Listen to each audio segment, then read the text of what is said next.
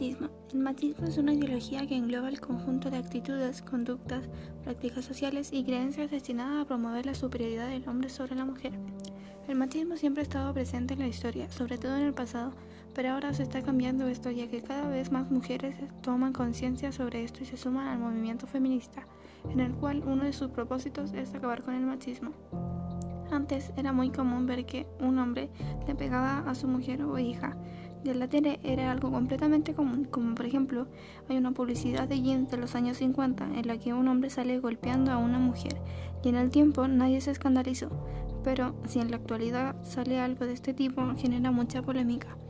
Antes los únicos medios de comunicación eran la televisión y los diarios, y estos siempre normalizaron el machismo, pero como ahora en la actualidad hay más medios para comunicarse, se ven casos de víctimas del machismo y feminicidios, y esto ha motivado a muchas mujeres a dejar de ser sumisas ante el hombre y luchar por sus derechos.